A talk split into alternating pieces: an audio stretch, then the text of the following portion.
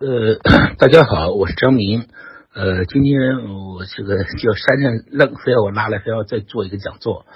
呃，我们今天讲点这个比较的，就是大家关注的问题，就是这个国民党怎么丢到他丢丢丢到大陆的这个问题，其实其实一个其实是一个很很大的难题。当年我做我之所以说近代史，很大程度上就来就就因为这个就是这些难题，呃，就是难住了我，就是觉得。不知道怎么就怎么解答，就是呃，这个关于这个问题解答其实挺多的，就好现在好多人都对这个问题进行了研究，呃，你像高华、杨奎松啊，他们都都有有过一些文章，呃，但是我现在还没有满意的，就是说他们不是说这个国民党的这个这个蒋介石的指挥有问题啊，啊，呃，还是他的这个这个这个军纪涣散呢？还是说他这个党的这个组织能力啊不不够强啊，动员能力不够强，或者是宣传能力也不够强等等，就这些问题说的挺多的。呃，还有呢，就是一个最流行的说法，就是什么？就是说，呃，这个共产党胜利是因为共产党给了农民土地啊，给农民土地，然后呢，就是农民就跟着共产党走了。呃，这个呢，我也一一度很很疑惑，这个这个说法呢，其实欧美的学者是挺流行的，呃，但是我觉得这个这个说法可能是最不靠谱的，就是说，比如说我到一个生地方，我我宣布把这个土地分给农民，就比如说我现在到一个大厦里头宣布，呃，就我把就是我比如说咱们现在是在现场讲座，对吧？现场之后，我到咱咱一个大大教室里头，在教室是在一个大厦里头。我说我宣布呢，把这大厦那个每个房间分给你们一套，你们肯定不信，你们肯定不会跟着我走的啊！其实那个土地也是这样的，就农民他其实一个土地并不是，并不是这个党带来的，所以他怎么可能说我土地分给你，你就跟我走呢？这不大可能的。这个而且这种这种交易式的方式，而且事实上不可能形成那样一种呃那样一种局势啊，那样一种动员的模式。分土地倒是一种动员模式，但是它这个作作用的机理不在这里头。所以今天呢，我不能讲这个，因为讲这个太敏感了。我们就主我们就主要讲在我们把主要精力放在国民党这边，就主要讲国民党。至于共产党这边怎么回事呢？我们以后有机会再说，好吧？这个我们知道，其实国民党在抗日胜利之后啊，就是我们知道一九四五年八一三 八一五以后啊，八一五光复以后啊，实际上走了一个底。就是他政权走到了顶点啊，顶点就是顶峰啊，顶峰。那个这个我们成了这个联合国这个五强之一啊，五个常任理事国之一，而且是属于正经八本的，当时就称为四大强国，中美英苏。这个蒋介石可以跟这个罗斯福、丘吉尔、斯大林一起开会，呃，这个局面可真是了不得。我们知道我们在一战的时候，中国也是战胜国。但是我们是被判为三流国，三流国家，就是根本就没人看得起我们。二战我们是战胜国了，我们地位会这么高。但当然这里头有，就是说是罗斯福曾有意的去拉中国。但是我们知道，中国如果自己不努力，就是国民党政权自己不努力的话，他也不可能被人扶上去。毕竟你是抗战八年，你坚持了八年，虽然我们是搭便车赢的。啊，如果我们单靠我们自己也赢不了，但是毕竟你赢了呀，啊，所以在那个时候，蒋介石的政权就是国国民党政权已经走到他的顶峰啊，顶峰，所以他这个回来之后就凯旋复，就是叫他们叫复原之后啊，蒋介石受到的欢迎是万人空巷啊，在北平的时候，蒋介石从来没有，他不是一个这个风云人物，从来没有那过那么多的粉丝，哎呀，那感觉就太爽了啊，太爽了，但是为什么？后来到四六年，就短短三年时间啊，他就从这个大陆就溃败到台湾去了呢。呃，台湾本土人跟我讲说，他很他们很不佩服国民党啊，很佩服很不佩服国民党的一个很重原因，就是说你三年时间，你就是从鸭绿江开始往台湾走，你你就一仗不打，你就往台湾走，你也你也需要三年嘛，对不对？就好像你败的太惨了，太不像话了。那么。这个很多这个这个老国民党人也觉得很奇怪，说我们我们跟日本人打的时候，我们比国民党，我们比比比国民党强啊，我们打的还不错呀，对不对？那为什么我们碰到国共产党了就会这样呢？就几乎是土兵土木瓦解呢？啊，他们也不解，他们也不解。事实上，这个问题呢，就连老蒋自己都没搞明白。老蒋曾经探讨过这个问题，他们过去实际上，他们到台湾之后，曾经曾经努力探讨过这个问题啊，就为什么我们丢掉大陆了啊？老蒋他们探讨，也就是说什么呢？比如说，就说这个国民党军心涣散啊，都变成军阀了，各自为战啊，个保存实力啊，然后呢，失去了革命精神啊，等等的等等。这这些东西，我觉得还是还是很皮毛，就是说没说到点儿上，就是你你很难就是用这种理由来来去来说来说服我，让我相信啊，让我相信啊，这个这个这个都都都都是对我来说都是不对的啊，都都是或者都是不是。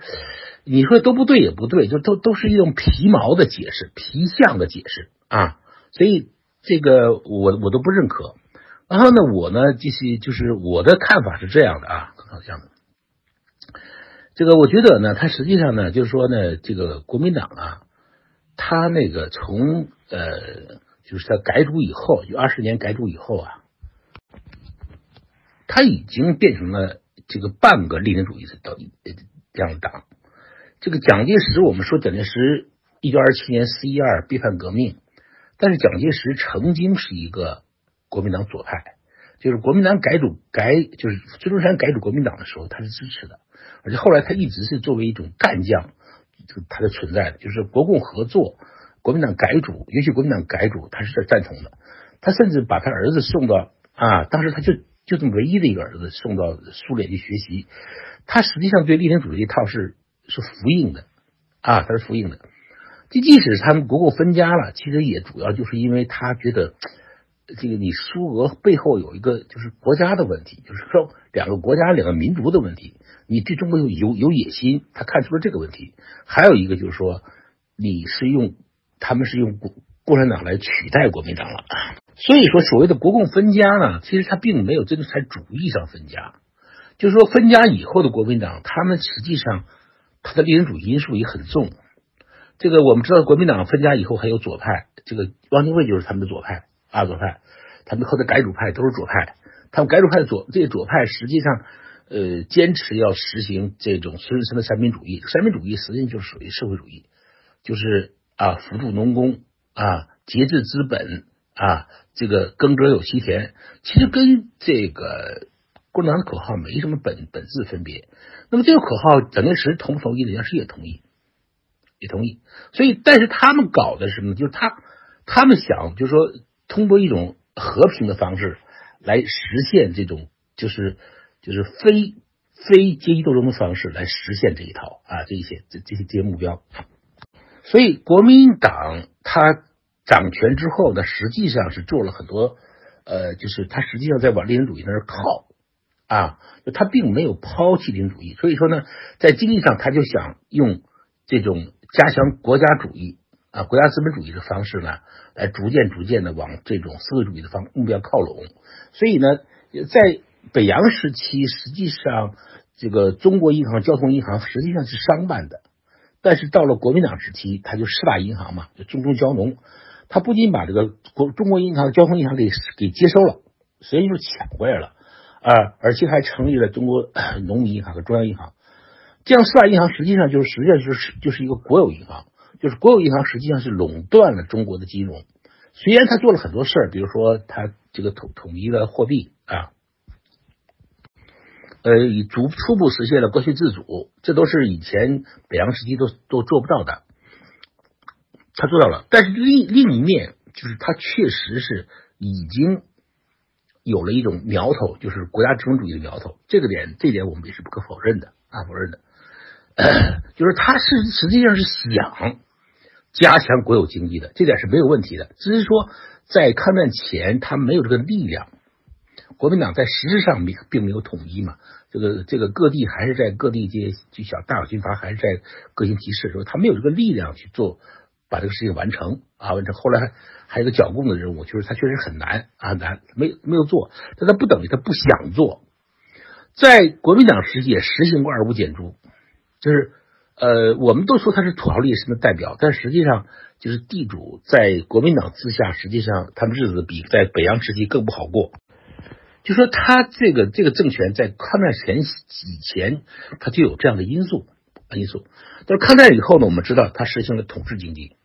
就是国家对这个经济，尤其他是他他这个大大片国土沦陷之后，剩下的国统区的领土。他就实现了这个种统治，他实行了统治经济，就是就什么呢？就是说，他的国家政政权对这个对这个经济呢实行这个更加紧密、更加这个呃更加紧密的指导啊，就是管的是更多了，很多他的原材料什么的都要都由国家控制啊，这个外汇的管制，这都都以前没有的啊，没有的。那么我们知道，呃，国民党的整体的政策呢，就对抗抗战政策是这样的啊。在珍珠港事件之前，就是一九四一年年底，珍珍珠港事件以前呢，他基本上是他是要抗战，他必须得撑住，他要不撑住，中国就亡了，就完了，他必须得靠他撑住。而国民党的嫡系，尤其是国民，就是就是黄埔蒋介石的黄埔嫡系，就是他的起了很大作用，因为我们以前老是不讲，我们要不就讲。讲自己，要不就讲讲讲讲共产党，要不就讲这些杂牌军。其实说实在的，当时抗战的主力就是呃黄黄埔嫡系，起了很大作用啊作用。他确实是不是消极抗战，是积极抗战啊。你说的三抗战是是冤枉的，但是呃珍珠港事件一爆发，这这个整个世界局势呢，就是完全或者基本上是符合了当时蒋介石、何应钦他们的设想，他们的预想啊。什么预想呢？就是说，那个，就是说，这个我们抗战就是要顶住，等到日本总有一天会跟英美打起来，那样的话，我们就可以搭便车了，就终于有这个这个大个子的肠子出来出来顶，哎来顶事儿了。在这正好事件一爆发，啊，蒋介石就非常的高兴，他非常高兴啊，非常高兴。因为中中这就盼了几天，终于给他盼来了。他跟他跟王金我跟我讲过，他跟王金卫的对时局的判断的不同就在这里头。他认为早晚你们打起来啊，我们只要熬那一天，我们就可以了，就可以了。所以呢，我们知道，就是珍珠港事件以后爆发以后，中国才正式的对日宣战，就是我们确实是和转，我们已经就会发现这个事情，我们已经赢了啊，就我们算对了啊。从那以后呢，国民党就开始。抗战就比较消极了，啊，就消极了。就是我在这等嘛，搭便车我等嘛，啊，就是除了日军的主呃主动进攻之外，他基本上是呃日军主动进攻，他就他就他就他就防御一下，就顶一顶。日日军要不进攻，他就他就在这靠，就就磨。然后呢，积蓄力量。其实这个时候，珍珠港事件以后呢，国共双方都在消极抗战，都啊盘算好了，以后的这个仗打完之后，我们俩打。那我们就积蓄力量啊，积蓄力量。为什么后来这个蒋介石跟那个 这史史迪威闹翻了？就是史迪威他觉得你太消极了，所以他你消极呢，我就我就我就用国民共产党来刺激你一下，我要把这个原化物质给给共产党一部分。这蒋介石特别不得容忍，是吧？他都在积蓄力量，你你给你给了共产党，不这是肯定不不这不行的嘛啊！所以说，本本明明是很需要美国援助的，他就跟居然跟美国的这个就中国战区的参谋长闹翻了。这个老蒋也是，就是他确实是罗斯福出了他底线了，不是罗斯福，不是就是那个史迪威出了他底线了，所以罗斯福也让让步了，就把史迪威给撤了啊，撤了啊。这个这后来的呃再来再来的配合他的人，实际上都是迎合，都都都顺着蒋介石来干了啊，这样干了，那就是。但是在这个问题的说，你在一旦消极抗战，你的整个的国民党政权的士气就会消沉，而且呢，同时因为你的统治统治经济，政府对经济插手太多，你的这个腐败就会上升，腐败现象上升。本来就有腐败，不可能政权没有腐败。国民党以这样一个立宪主义政党，它实际上，呃，你你的那个革命革命斗志、革命士气显然就不是太高啊。就是呃，这已经有个研究嘛，就是说，实际上你分共之前，他这个国民党的士气还挺高的，革命革命士士气很高。在分共之后呢，大家就有点迷茫了啊，所以国民党的腐败实际上在那个时候已经开始了啊。后来有一度就是认为，就是说谁也不腐败，谁谁就不是国民党，谁谁可能就是共产党啊。所以到这个地步，陈诚就很生气。陈诚是很清廉的人，那怎么可能这么想问题呢？怎么不腐败就是就是一定是共产党呢？啊，你可以看反过来推，就是国民党实际上就就在这个时期腐败很厉害的啊，很快，因为你经济插手太太太多了嘛，你管的多了，而且你自己的就是这个利人主义政党，它自身。他自己是个训政时期的党，训政时期党实际上是没有监督的，你没有议会的，啊，没有监督的，所以他肯定你你权力又这么大，是吧？你肯定腐败啊！这个不仅是政权腐败，就是前方吃紧，后方紧吃，而且还是军队腐败，军队在倒卖物资，就是美国美国援助来了之后，我就给你倒卖了，啊，这事没少干啊，所以。呃，所以这个兵士兵的这个口粮都保证不了，经常会出现兵役的问题。当时都是被媒体揭露出来，就是那个时候还好，就是还有一个媒体能够作为一个力量能够制约你。就是腐败的还没有我们想象的厉害，但是已经腐败了。一旦腐败，本来国民党战就军的战斗力呢就不如日本，这个我们也没办法，因为这个落后国家嘛，我们是一个弱国啊，是个落后落后的农业国家，我们的武器不如人，我们的当然我们的军队训练。装备整个的后勤体系啊，这个指挥体系可能都不如人啊。日本它是个发达国家，日本是早在一战时期它就是发达国家了，它已经是被被西方已经接纳了，认为它就是一个发达国家，跟我们一样的。所以我们跟他们是完全差距很大的，就是整军队的差距不是一点半点的差，这个差距是个这是立体性的差距，不光是一个武器的差距，所以。一旦你腐败了，你就会马上的造成这个士气上的这个，本来你还有点士气，你还比如说我十个打你一个，我至少我能死缠烂打，我跟你玩玩命拼，对吧？完你你死一个，我死十个，我我不怕啊！但是，一旦你当官的一腐败，士兵就没有这个劲头了啊！所以后来我们知道，就是日本的一九四四年打通大陆架的这个战役，就是他我们叫玉香桂会战。这个大会战呢，是中国败得很惨啊！可以说，就说这个你日本人想到哪儿就到哪儿啊，我们是根本就没有抵抗，而且而且败得很丢人，很丢人。以前呢，你多少，比如说你一个师打他一个营，你还是能打得过的。现在一个师打了一个营打不过了啊，很丢人的。就经常说一个师甚至一个军被人家一个营追着追着跑啊。所以他们最远打过独山。再过独山，可能就过去就进入四川了。所以呃，当时日本的发动这个战役的军队已经不是当年最早侵华的那个精锐部队了，因为他精锐部队都都都耗在太平洋上了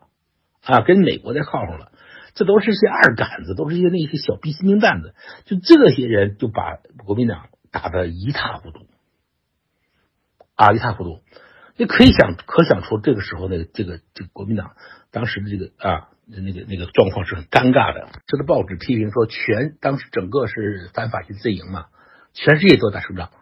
啊！你无论是在欧洲战场，还是在苏联战场，还这个还是在北非战场，全在打这胜仗，只有中国在打败仗，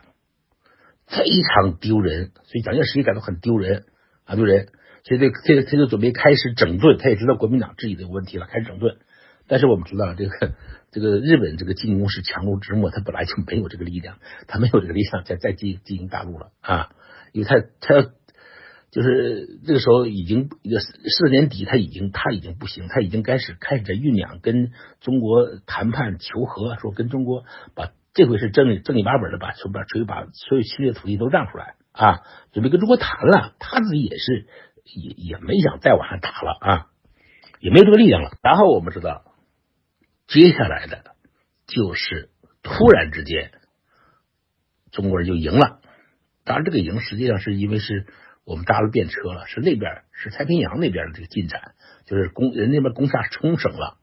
完了，日本就是那个日本本土可以天天被轰炸了啊。呃，在接下来两个原子弹了，所以这个时候，呃，日本人也就只好投降了啊，也不能不投降了。那么他投降了，那我当然我们也就跟着胜利了。啊，那一胜利之后呢，就一白遮百丑，就所有的问题都消失了。本来问题很严重，国民党问题很严重，带了一身伤病，但是突然之间就变成了这个非常就啊非常非常非常一个很帅很这个这个高大上很一个很大一个高富帅了啊，就已经没有什么问题了。客观的说呢，实际上当时对于这个整个的去接收日，就是接收受降，然后接收沦陷区这样一个庞大任务，实际上国民党并没有准备啊，就是国民党跟国民党还是一个就是他他还是这个农村土气很重的一个党，就是后来不是呃这个谁这个台湾人嘲笑我说国民党军队到了台湾就看着这个这个这个水龙头。说怎么怎么一个水管水管子插到这个墙上就能出水呢？他很奇怪啊，很奇怪。看到电梯也很奇怪。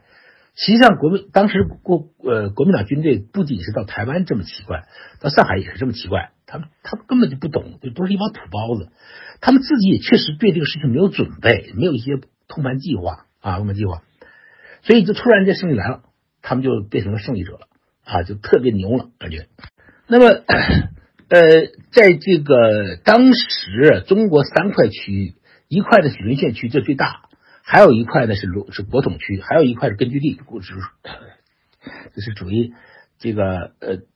敌伪国民党还有共产党分分别的三这三个区域。这三个区域呢，非常的非常不幸的是，我们必须得承认，沦陷区经济最好啊最好，而这个国统区的经济已经濒临。崩溃，就是那个标志，就是个法币，法币到了这个就四四六年啊，就四五年、四六年这个之交，这个时候呢，已经贬值的非常厉害啊，非常厉害了。就是以前我们知道生活很优裕的西南联大的教授们，这个时期已经开始就是什么，比如说这些刻章啊，给人做家教啊，干这种事补贴家用，要不然就没有饭吃了啊。这个 呃，但是呢，沦陷期经济还可以。就是沦陷区和国统区呢都使用法币，但是它法币不一样。就是沦陷区的法币呢是被被人称为叫中联券啊，中联券就是它是呃中央联合银行发发的中联券。完了，我这个国统区的法币还是法币。这个如果按实际的购买力讲呢，这个应该是什么？应该是说这个一一个中联券能一元中联券可以换这个二十元到是五十元的这个法币，这才是比较合适的。但是呢，我们知道这个，他是国民党一回来之后呢，就强迫沦陷区老百姓用这个用他们用一法币换人家二百中联券，这是一个掠夺。后来经过抗议之后呢，才减了一点啊，减了一点，比值把比值降了一点。这是对沦陷区老百姓的一个掠夺。从骨子里头，我很奇怪，国民党对沦陷区老百姓、沦陷区整个所有留下的人都非常的蔑视。都非常的蔑视，根本不把他们当人看啊！这个 呃，对于沦陷区还因为大多数产业就是那些企业都留在沦陷区了，并没有跟着除了这些少数的企业呃西迁到重庆啊，西迁到四川以外，呃，只有大多数企业都留下来了啊。然后呢，他们就以什么名义呢？就是他们就是觉得你这个企业家都不是王八蛋，说你们留下来跟日本人合作啊，这个呃。他就以什么名义说，你凡是跟日伪政权有过有过联系的企业，都是敌产。那么我们知道，中国企业家经营啊，他他不可能不跟政权打交道的，他必须得跟政权打交道，这是必须的啊。那么你一打交道，你都是敌产，一下子就把几乎把百分之九十以上的这个就留下的产业全部没收了。后来发还了百分之几，就一小一小部分，然后呢？这个这当然这是很不合理的，这种接收就这种没收实际上是就是抢劫。这个开始是这个这个币制兑换是抢劫，然后这个接收这个接收这个底产也是抢劫，而且也是抢劫。实际上没有正经八本，没有多少是底产，除了你比如说是正经八本的是这个呃日军的仓库啊，这个还有是日军的兵工厂，剩下的哪有什么正经八本是底产？不都是说中国商人不都是这么经营的吗？啊，谁敢？自古以来，谁敢不跟政权打交道呢？对不对？啊，都是遗产，都没收了，一下子就把几乎把百分之九十以上的这个就留下的产业全部没收了。后来发还了百分之几，就一少一小部分。然后呢，这个这当然这是很不合理的，这种接收这种没收实际上是就是抢劫。这个开始是这个这个币制兑换是抢劫，然后这个接收这个接收这个底产也是抢劫，而且也是抢劫。实际上没有正经八百，没有多少是底产，除了你比如说是正经八本的是这个呃日军的仓库啊，这个还有是日军的兵工厂，剩下的哪有什么正经八本是底产？不都是说中国商人不都是这么经营的吗？啊，谁敢自古以来谁敢不跟政权打交道呢？对不对？啊？都是遗产，都没收了。甚至说，当时对这个，就是那时候有一种奇怪的这种道德主义的这个那种那种情绪，就说你比如说你你那时候这个就是留下的大学，就北大当时还在，也也你不搬到那个呃昆明去了吗？那三校联合，但是留下的人还有刘叫刘平教授，他们留留在北京教授，还有个北大，那个北大呢就是。日本人也没怎么管，呃，但是日本人给你拨款啊，也不也不怎么管。日本人还是，就日本人对这个学术的尊重还是比较比较还是比较高的啊，而且还给他买了很多那个设设备仪器，还有一些图书，所以就没没没管。那你不能说人家还在这教书，你都都都是汉奸。这个周作人是刘平教授的领首领，但周作人是当了。呃，当了这个呃华北地区的那个督学了啊，那他他做了官了，他可以说他是汉奸。那其他人没做官，实际上你不能说他是汉奸啊。那时候不仅是说那些教授都是伪教授啊，荣庚后来跑到呃这个这个华南去，他跟那个傅斯年打打打笔官司啊，傅斯年就说他是伪教授，因为他是刘平教授嘛啊，伪教授。呃，他说我。我我我不是啊，但是你你根本打不过人家，你官日就打比仗打官司，你打不过人家，整个那个道德主义现在很严重，甚至说那些上这些大学的学生都被称为伪学生，伪学生啊，这个怎么叫伪学生啊？这这是很荒唐的。这个你比如说像像梅兰像唱戏的梅兰芳不唱戏了，大家就夸他；但是你唱戏的像马连良，大家就觉得你这个人就是有有汉奸嫌疑啊。就是这个倾向，这个区，这个道主义、道德主义的这个味道很浓，所以呢，他对沦陷区是根本不在意的，就是这种。那沦陷区老百姓实际上是被你们抛弃的，那你抛弃之后，你还你怎么可能让所有老百姓都迁到四川去生活呢？是不可能的嘛，对不对？那养活不了多少人嘛，他他真的是在沦陷区，真的是在日本的铁蹄之下，那么很不容易活下来。你们对这样对待人家，就觉得是你抛弃了人家，你你们后来还这样对待人家，这个确实是很荒唐，非常荒唐啊，非常荒唐。这个荒唐呢，它造成了很多的这个很多的这个问题啊。这个 当然第一个是士气的问题，说一下子民心士气没有了，就是人们觉得这个这个国民党本来我盼嘛，我盼你来，结果你来了以后是这样啊，是这样，这个这这非常荒唐，说你你。所以说有有一个事件是很有意思的，就是那个呃，就四五年以后呢，就是他们就是到年底以后，他们就开始就是这个国民党这个法院就是法律系统就开始就是把这些这个汉奸不是就是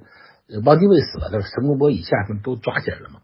抓起来了，经过一年的准备就准备开审了啊，呃，他们想这个审审审判这些大汉奸，在南京审判大汉奸肯定都是老百姓肯定都拥护的嘛，于是他就开始公开公开审理啊。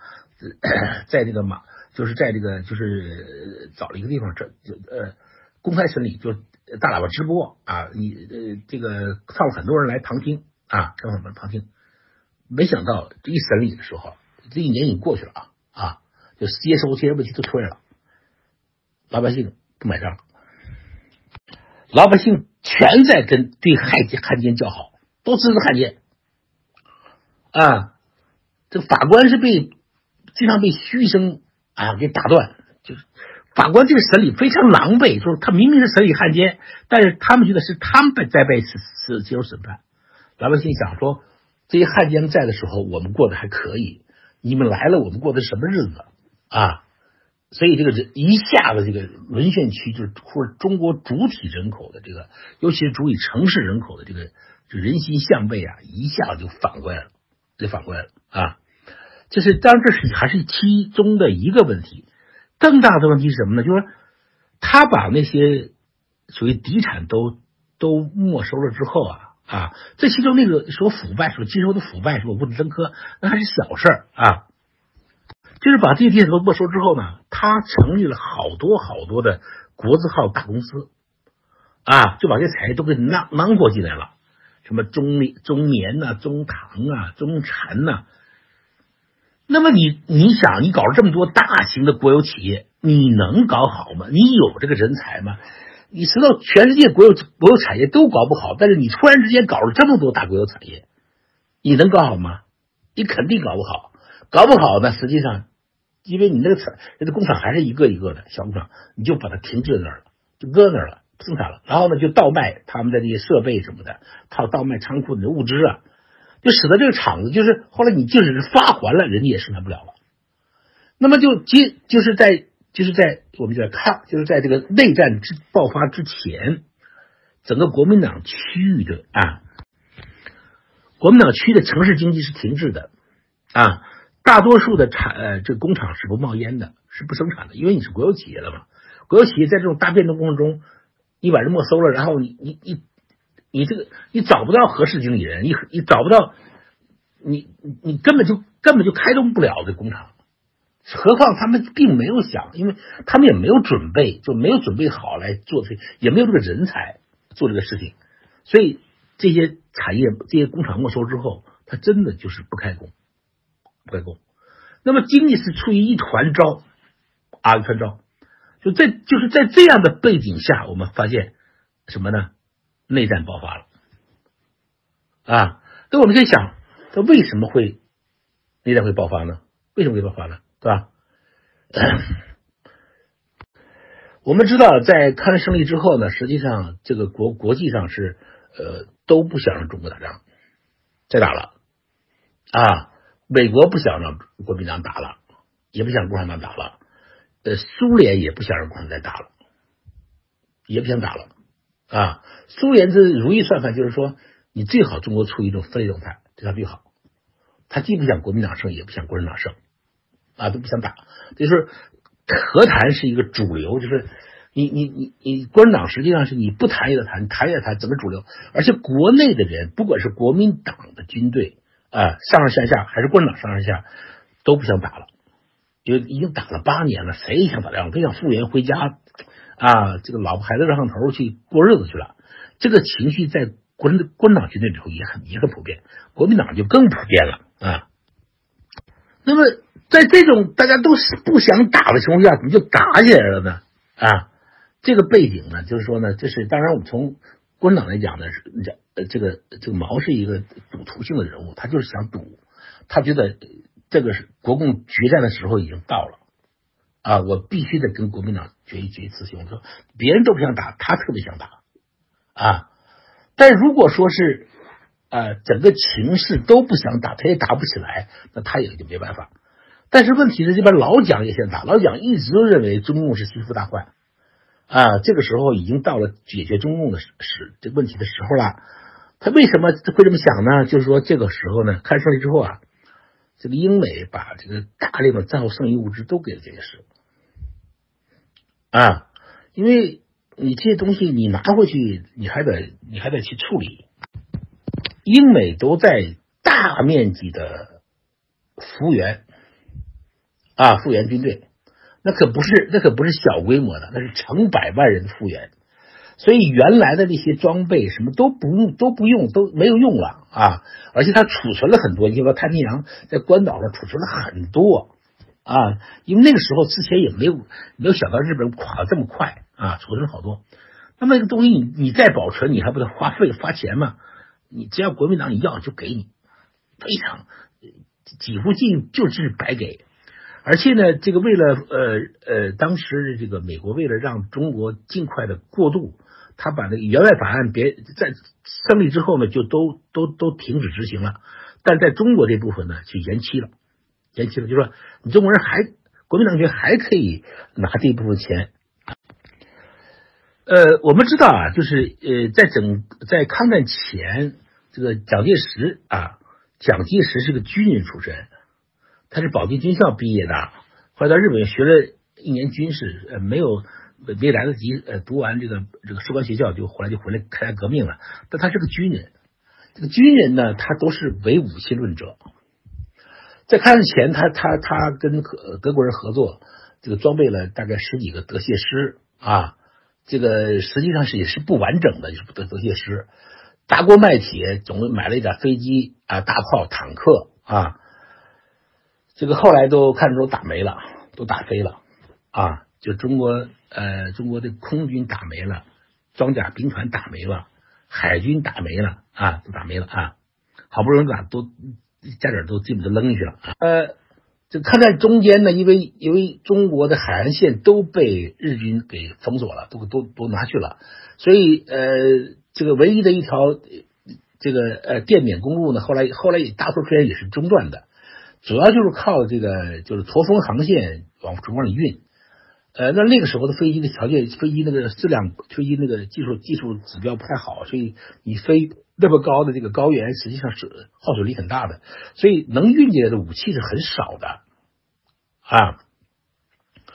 所以国蒋介石呢，一直就是一个穷人，就是个穷汉。我们说共产党小米加步枪，实际上他的军队也是小米加步枪，就没有什么东西啊，没什么东西，就是没有什么原来一点家底全都就全都打光了嘛，啊，打光了。啊，训练的人才也都也都耗耗没了，都死掉了啊！所以呢，这个在这种情况下呢，就是但是突然之间有了这么多的飞机、大炮、坦克啊，四轮大卡车，就是一下子就特别的觉得特别的富有，就是你只要能拿到，就是你能运过来就行。他他有的时候他不管你运，你国你国你国民党你只要能运到，你能拿到就可就给你。完了这边原反正还在延续呢，你还还有钱。还有钱，以前是光有点钱呢，没有武器啊，没有武器。现在就这都有了啊，都有了。蒋介石觉得他自己是空前的膨胀，就是我我从来就没有这么富有过。我作为一个军人，我打了一辈子仗，我就没有这么多的好好武器过。你想想看，就非常就狂喜。我我可以理解，作为一个军人，突然之间有了这么多的啊这个好东西，这么多的好枪炮啊。所以他觉得，我这样的情况下，因为他这些东西大部分都没有给中共，啊，没给中共，那个不不不是都没有，就是根本就没有给过中共，都是蒋介石自己揽下来了，就是所有的这些援助，所有的一些善后送医物资啊，飞机炮、大炮、坦克、军舰，这全部都是都被都是都是都是给他的，啊，给他的，他觉得我怎么地，我现在已经比。共军，要优越的太多了。说我们以前的优势，你比如说可能是啊，这个我们比我们是一，中共是零点五，现在我们就是十，中共就是一啊，甚至我们比他还要多。甚至他觉得你中共，你可能你连一都不够，你是零点五还是零点五？我呢已经变成了十，甚至我是二十。所以老蒋觉得我们。这个没什么可说的，就就打。虽然中间有过有过谈判，有过重新谈判，有过这种双十协定，有过那种政协呃成立是成立政协等等的这一些的运作。这运作呢，实际上是在主要是在美国的这个支持下，美国就觉得你不能打，不能打，那你就谈嘛。谈完之后，你就成立一个联合政府嘛，对不对？然后就过渡嘛，对不对？这个没什么说的。苏联也也也向美国明确表示，他不会。啊，他不会去支持中共啊，跟这个跟国民党打仗的，他也不会支持，他不会支持。他的确在东北的时候，他开最初的时候并不支持中共，啊，至少没有明，至少没有公开的表示过要支持，他态度非常的暧昧啊，非常暧昧。那么最后我们知道，这个谈谈政协谈这么长，谈来回拉锯的谈判啊，来谈判，谈了一最后一谈到最后。就还谈崩了，就谈就什么呢？蒋介石在备战想打，毛泽东这边也想打，但是他们各自的努力方向是不一样的，就是他们各自的方向是不一样的，啊，动员方式也不也是不一样的。蒋介石是过于迷信这些武器了，而而共产党是采用他的老办法，就是属于采用土地革命的方式进行动员，啊，呃。当然，共产党的武器也有很大改善。一部分它是呃，从日军的手里头，日伪军手里头拿了一些武器。还有更大的是，就是说他那个到后来的时候，这个呃，苏联终于想通了，萨林就是偷偷的就把这个这个关东军的武器啊都给了中共。呃，不仅这关东军的武器给了中共，因为援外法案的时候呢，呃，苏军也用了也有大量的美军美制武器。因为援外法案当时也是适用于苏联的，苏联也是这个接收了好多好多好多美国东西。那个他汽车不给，但是他那些枪、大炮啊，什么东西，呃，这些武器呢，这些东西他是他是他也没用，因为他他自己后来自己的军工军工业，他跟那个他他跟跟美国这个也不不搭，所以他就全都给了中共。所以中共手里头那些这些这个机枪大炮什么的，好多是美式的。不都是缴获的，不都缴国民党，还有一部分是苏联给他的，但这这这都不说了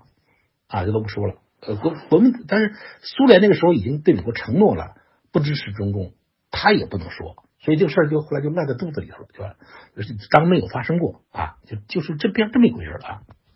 但是总的来说呢，确实是优势在武器优势是在国民党这一边。这个，但是问题是用这样的武器打仗。有两个问题很严重。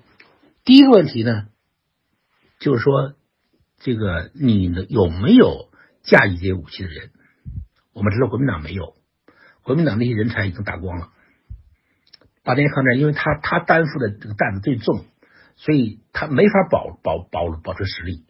因为他保持实力不打了，中国就亡了。所以他必须得挡，必须得挡。他挡了就就是这个结果，就是说他把这个。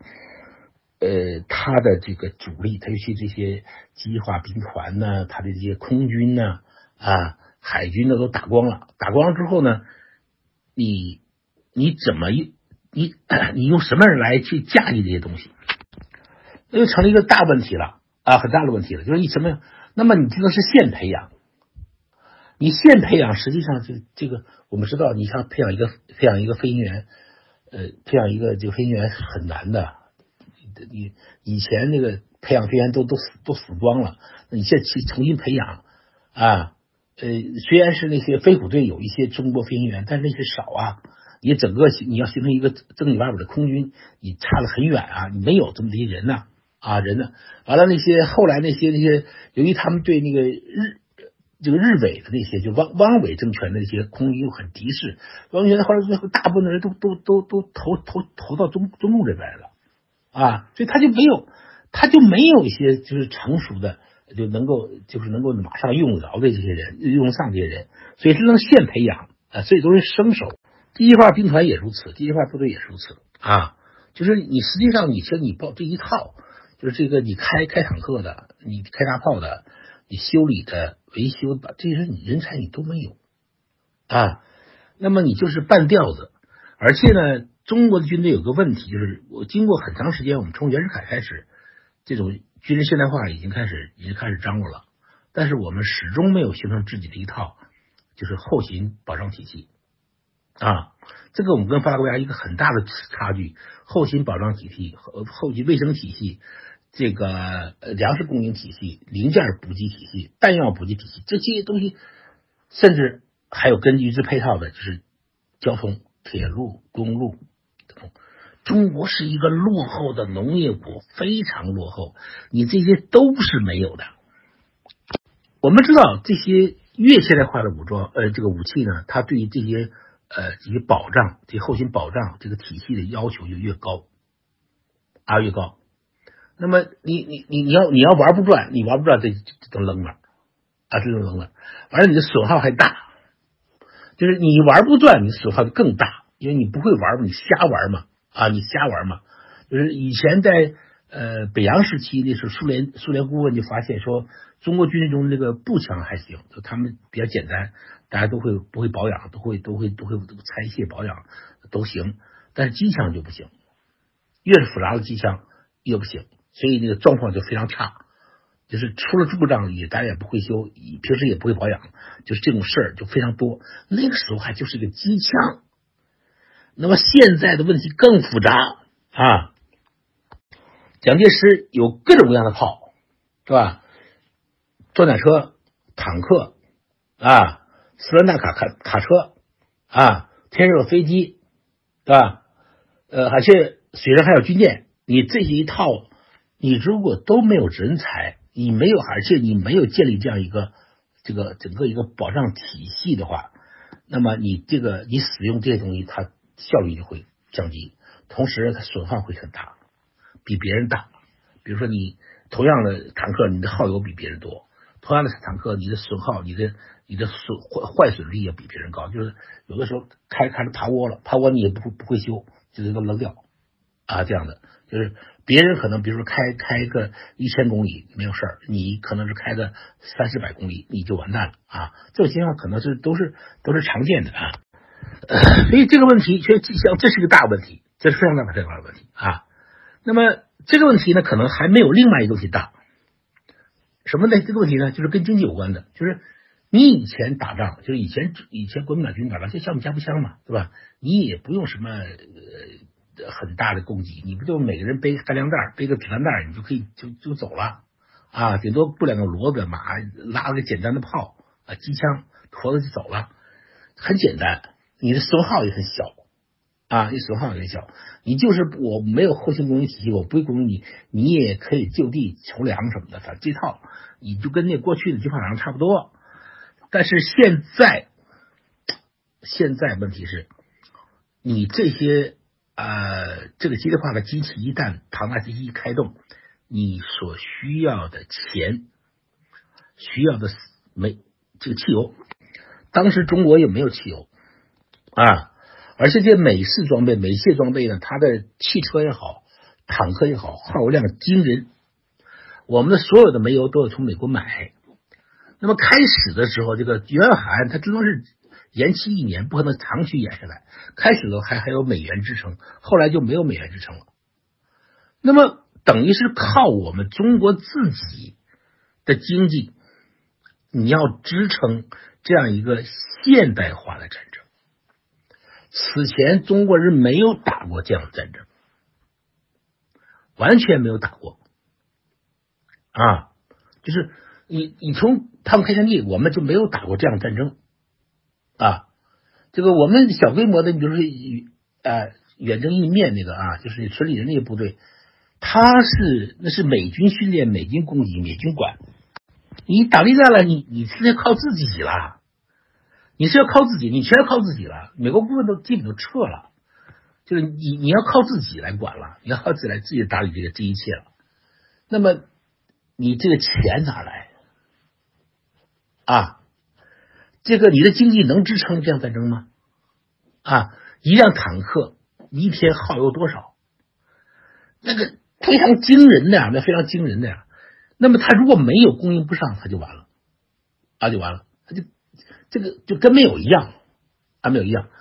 那所以说，我们我们发现这个问题是，就说这个经济问题啊，是是个很大的问题了啊。就是他原来的时候，就是在经，因为蒋介石这个人呢是最大的短板，他就不懂经济，他完全想不到，他这样一个现代化的战争机器开动起来，这个对于这个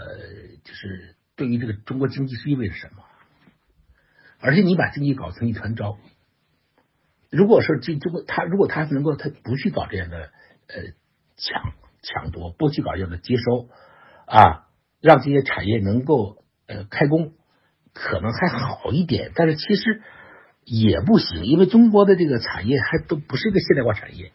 它是一个这个半现代化的啊，就是一个产业。它这个产业呢。这个能也还是不足以支撑这样一个这样一规模的战争啊，像这种，呃，但是你马上都抢了，你变成国有经济了，那基本就没有戏了啊。所以呢，战争一开动，这边的经济就完蛋了。当时宋子文当这个财政部长，宋子文对蒋介石说：“说不行了，你这么打下去，我就我这经济肯定是不行。”支撑不了你，我我唯一的办法就是滥发货币啊，我否则没有办法了啊。那蒋介石说不要紧，你就滥发货币吧。我呢，我们三个月啊，最多半年消灭共军，然后呢，经济就好转了。就是这个就马上就好了，就把这事就是个病嘛，就我们把它去掉，我们忍一忍，呃，那是他是忍一忍，三个月没消灭，半年没消灭，一年也没消灭，一年也没消灭啊。然后呢，一年以后到十七年呢，这个呃，到四七年的这个中国经济就崩溃了啊。这个呃，国统区的这个法币已经变成了这个这个通货膨胀变成天文数字，就是哪怕是在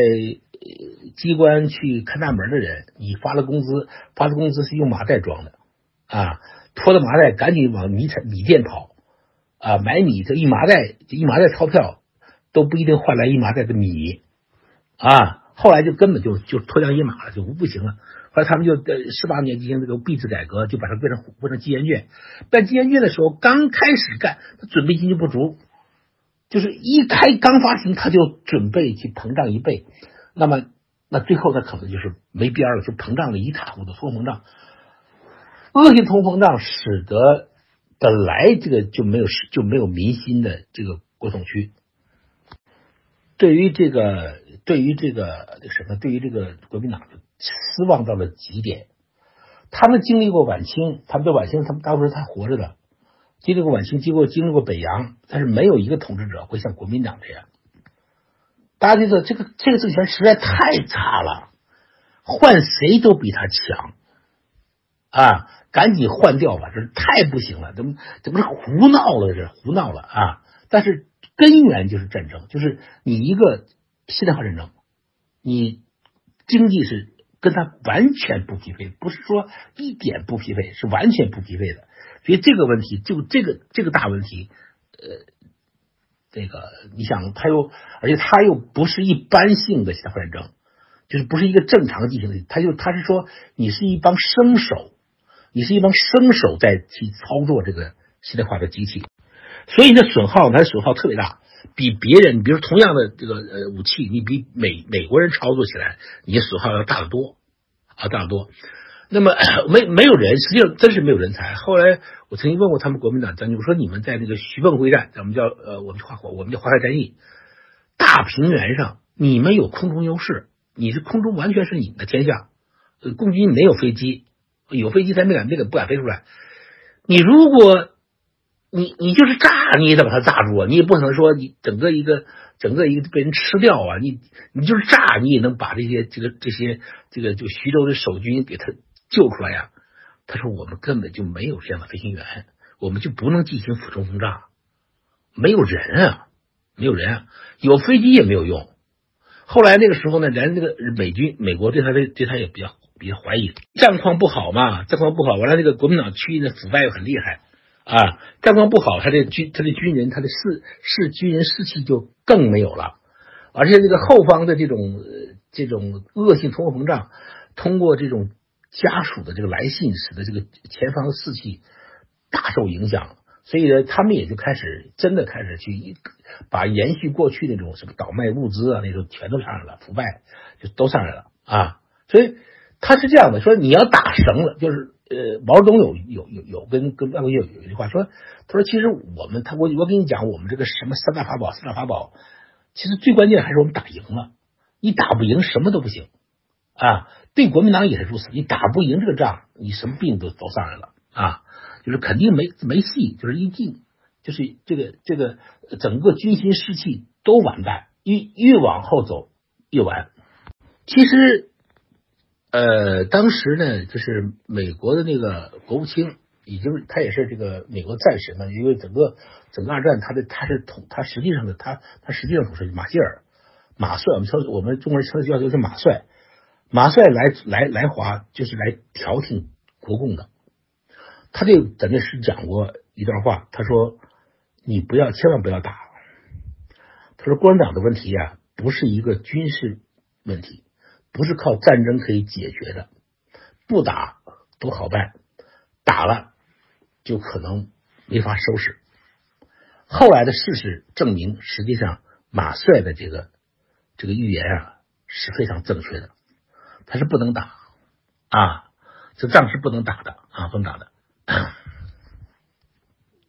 实际上我们知道，他双方都想打，但是呢，由于共产党比较巧妙，他比较会会，他比较会算计，他也比较会宣传。完了，形成这个局面就是什么呢？就是你国民党想打，因为我们说在最初的时候是就四五年底到四五年初的时候，双方之间谁先挑衅谁失败。你比如说这个这个聂啊，这个呃华北聂荣臻部围攻大同，然后呢失败了，失败不得最后把张家口也让也让了。啊，就是一败涂地。然后呢，共军进攻这个不是不是不是共军，这个后来这个谁，就是那个四平之战也是，四平之战也是，就是共军想在四平决战，把国民党进入东北的国民党一举歼灭，结果怎么样呢？也是大败。但是呃，在上党战役上党的时候呢，国阎锡山想收复他的失地，就他主动进攻，结果呢，他也惨败。就是那个时候，谁最开始的时候谁主动进攻，谁失败啊？谁失败？就是实际上打一战，就打一战是不得人心的，军心士气都不在内战这方面。但是呢，我们知道到最后的时候，当然是国民党也也想打了，这不是说他他就不主动，就是这个就这个这个整个挑起战争的这个这个罪魁，大全全中国人民，包括那些自由派知识分子。都认为是国民党，都是国民党啊。那么国民党也，他也摆，他也洗不清这个，也洗不清这个这个这个罪名啊。他的确真的想打，这个这个也没办法，确实是想打啊，真的。而且他又是强势的一方啊，强势的一方。那所以呢，所以呃，所以呢，就是这个，所以我们看到，就是你你这样的发动发动贸然的发动战争，呃，你呢，结果呢？结果呢？是我们知道这个，我们都知道，你的根本，你既没有这样的后勤体系匹配，也没有人才驾驭驾驭来驾驭这些的战争。你同时最严重的是，你没有一个跟一支相匹配的经济啊经济。那么这个仗从你这方面讲，实际上就是已经就是就是失败的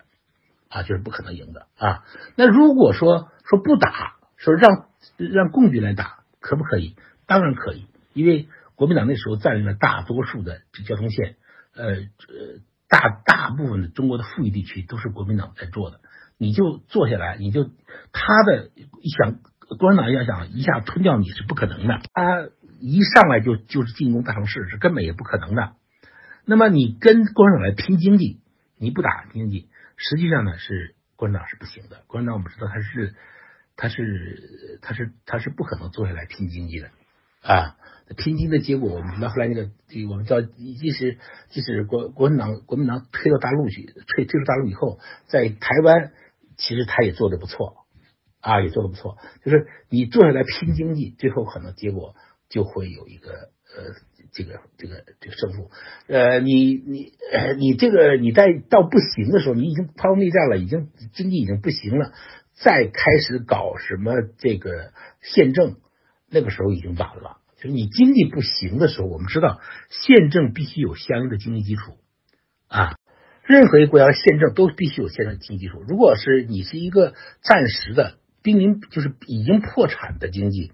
搞宪政实际上是根本没有效应的。就是宪政更没有，他本来想靠宪政，因为蒋介石就就会玩政治，他觉得我我我你既然你你看美国宪政搞那么好，他就那么强大，我们也搞那不行。搞宪政必须有它的前提，你当时你中国没这个前提啊，所以你搞了以后反而更败得更快，啊更快，所以这问题就在这儿，所以，所以我所以我的结论是说，我们我们就就讲一半啊，那边是国民党那边先不讲，以后再说。这个主要的问题就是什么呢？就是国民党这边实际上他犯了，蒋介石犯了一个不可饶恕的错误，就他自己，就他自己把自己一副好牌全打丢了。就是你你他觉得是已经成实际成熟了，实际上我们知道哪有单纯的经济，哪有单纯的战争啊？不是哪有单纯的军事，哪有单纯的战争？后面都有，就是有有必须有必须是配套的社会经济文化一套东西。那什么都没有，你什么都不讲，你就是一就是一个单兵突进，就是拿这个把这个这个根本就不娴熟的战争这个先发战机就拖上战场了。那肯定就得败，不败是不可能的啊。所以呢，我的结论就就是这个，我不知道大家能够能不能接受。谢谢大家能够听完，谢谢啊。这个呃也不是这样的，就是呃不是国民党并不是远离农村，他这个像江南呃大部分地区都是他的那个富裕地区这些粮食他都可他可以搞到，呃他最后失败也不是没也不是缺粮了，哎，主要是城市经济崩溃了啊。这个这个，而且在相反是在那个，比如说我们中呃中共的晋东地区，它出现过大饥荒。嗯，国民党一直没搞清楚他为什么失败，这倒是真的。说通共，我觉得这个过了。说的特别好，就那个时候呢，因为政权在国民党手里头，所以媒体都在监督国民党，嗯，没有人监督共产党。这个包括那个自由主义的分子，比如说那个《观察》杂志。呃，没不批评共产党，只只只批评国民党。有有人来驾驭这个武器，他们他们把那个，比如说在东北的大部分的日军的那个技术人才都留都留用了。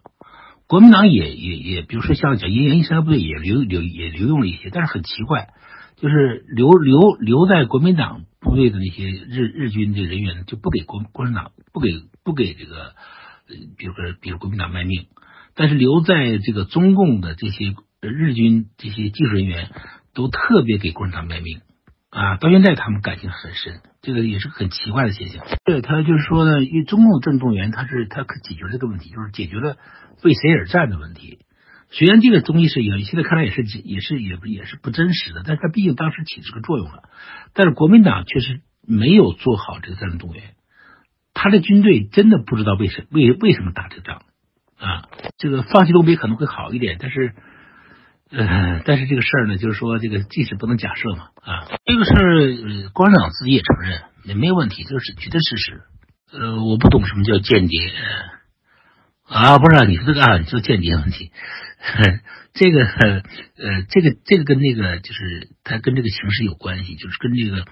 这么多共谍，实际上是跟这个国民党这个大思路有关系啊。有很多的这个关键的共谍，实际上不是说呃共产党之前之前派的，是后来的倒过来的，自己靠出来的。呃，马帅的调停是是导致呃这个老蒋失败，这个是一个片面的说法。这是呃，尤其是那个就是白崇禧那个儿子，他他写那个，就他那是一个就是。呃，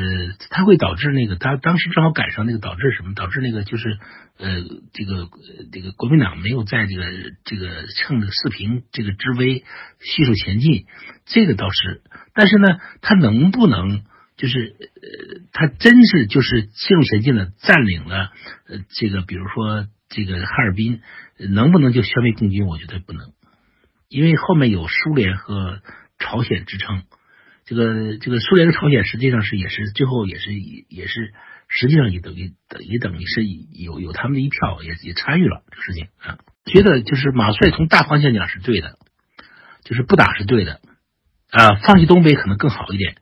但是当时就是即使是国军即就是成功前进，这个事情也消灭不了共军，因为他你你你奈何不了苏军。啊，奈何不了数据呢？最后到了这个边境的时候，你就没就没戏了啊，就没戏了。那边也是，那边那个四保临江，他能够能能够保陈云四保临江能保成，也是因为后背靠是朝鲜啊。这个这个没办法啊，没办法的。这个说法呢，实际上是一个很片面的说法，就是你把那个一一时一地的这个这个胜败看成了一个整个这个战争的是这个胜败，这是不对的啊。这事以后再谈吧，好吧？嗯。